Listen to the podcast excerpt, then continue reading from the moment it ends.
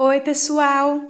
Neste terceiro áudio, nós vamos falar sobre alguns cuidados com alguma das vias de administração com a pé de Leila. Leila, quais os principais cuidados em relação à administração de medicamentos por via oral?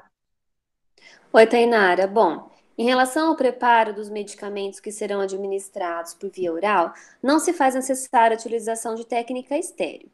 O medicamento pode se, pode se apresentar na forma de comprimido, cápsula ou líquido e deve ser administrado com água, cerca de, 10, de 100 a 200 ml. A absorção dos medicamentos administrados por essa via ocorre predominantemente no estômago e no intestino. É muito importante saber que esta via não é indicada para a pessoa que tenha dificuldade de deglutir, e é fundamental certificar-se disso antecipadamente. Alguns cuidados são necessários para a administração de medicamentos por esta via, como identificação correta do copo com uma etiqueta contendo nome do paciente, leito, nome do medicamento, quantidade, via e horário corretos.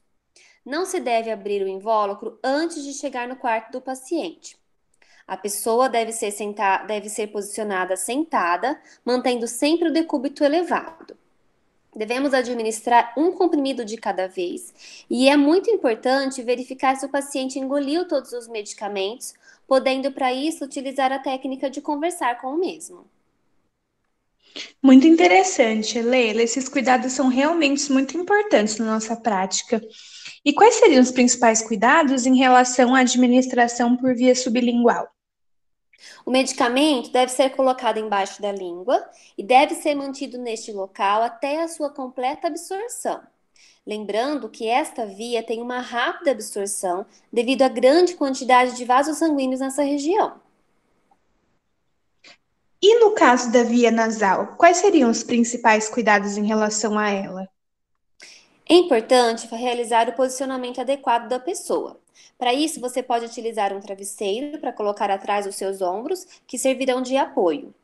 A seguir, levante suavemente a ponta do nariz para a abertura adequada das narinas. Coloque o conta-gotas cerca de um centímetro dentro da narina, lembrando que o conta-gotas é de uso individual. Aperte o bulbo do conta-gotas para pingar a quantidade de gotas prescrita em cada narina. Após estilar a quantidade de gotas prescrita, peça ao paciente que mantenha a cabeça inclinada para trás por 3 minutos. Hum, entendi. E quais seriam os principais cuidados em relação à administração pela via auricular? Para essa administração de medicamento, uh, da, pela via auricular, o paciente deve ser posicionado deitado ou sentado, com o ouvido que irá receber a medicação virado para cima. Devemos realizar a higienização do ouvido sempre que necessário.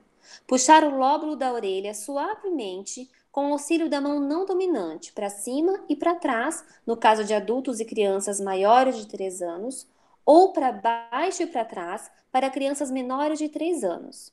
Administrar a medicação mantendo conta-gotas de 1 a 2 centímetros de distância. Orientar o paciente a manter-se na posição de 2 a 3 minutos limpar a região auricular com gases, se necessário, e devemos sempre manter o paciente confortável, com a, com a campainha a seu alcance e o ambiente bem organizado. E quais seriam também os principais cuidados em relação à administração pela via retal? Bom, Tainara, esse é um procedimento bastante delicado e desconfortável para o paciente. Nós devemos sempre cuidar da sua privacidade Lembrando que antes nós devemos reunir o material, lavar as mãos, calçar as luvas e posicionar a pessoa em decúbito lateral esquerdo com a perna direita fletida e afastar as nádegas com a gaze. Introduzir o supositório com a o supositório ou cápsula no ânus e reto. Após, devemos deixar o paciente confortável, organizar o material, lavar as mãos e registrar o procedimento no, no prontuário do paciente. Interessante. E quais seriam os principais cuidados em relação à administração pela via oftálmica? Bom, antes de administrar a medicação, nós devemos observar se tem secreção ao redor do olho. E então, devemos limpá-lo suavemente. Podemos utilizar bolas de algodão estéreis ou compressas de gás estéreo, umedecida com soro fisiológico a partir do canto interno para o externo, trocando algodão ou a gaze para cada, em cada passagem.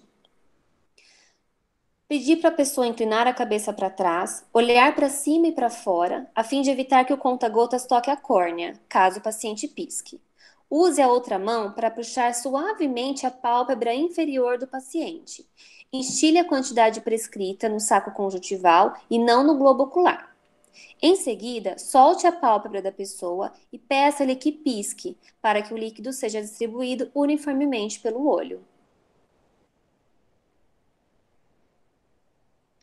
Muito obrigado, Leila. Esses cuidados são muito importantes na nossa prática. Espero que tenha ajudado os alunos. Obrigada, Tainara.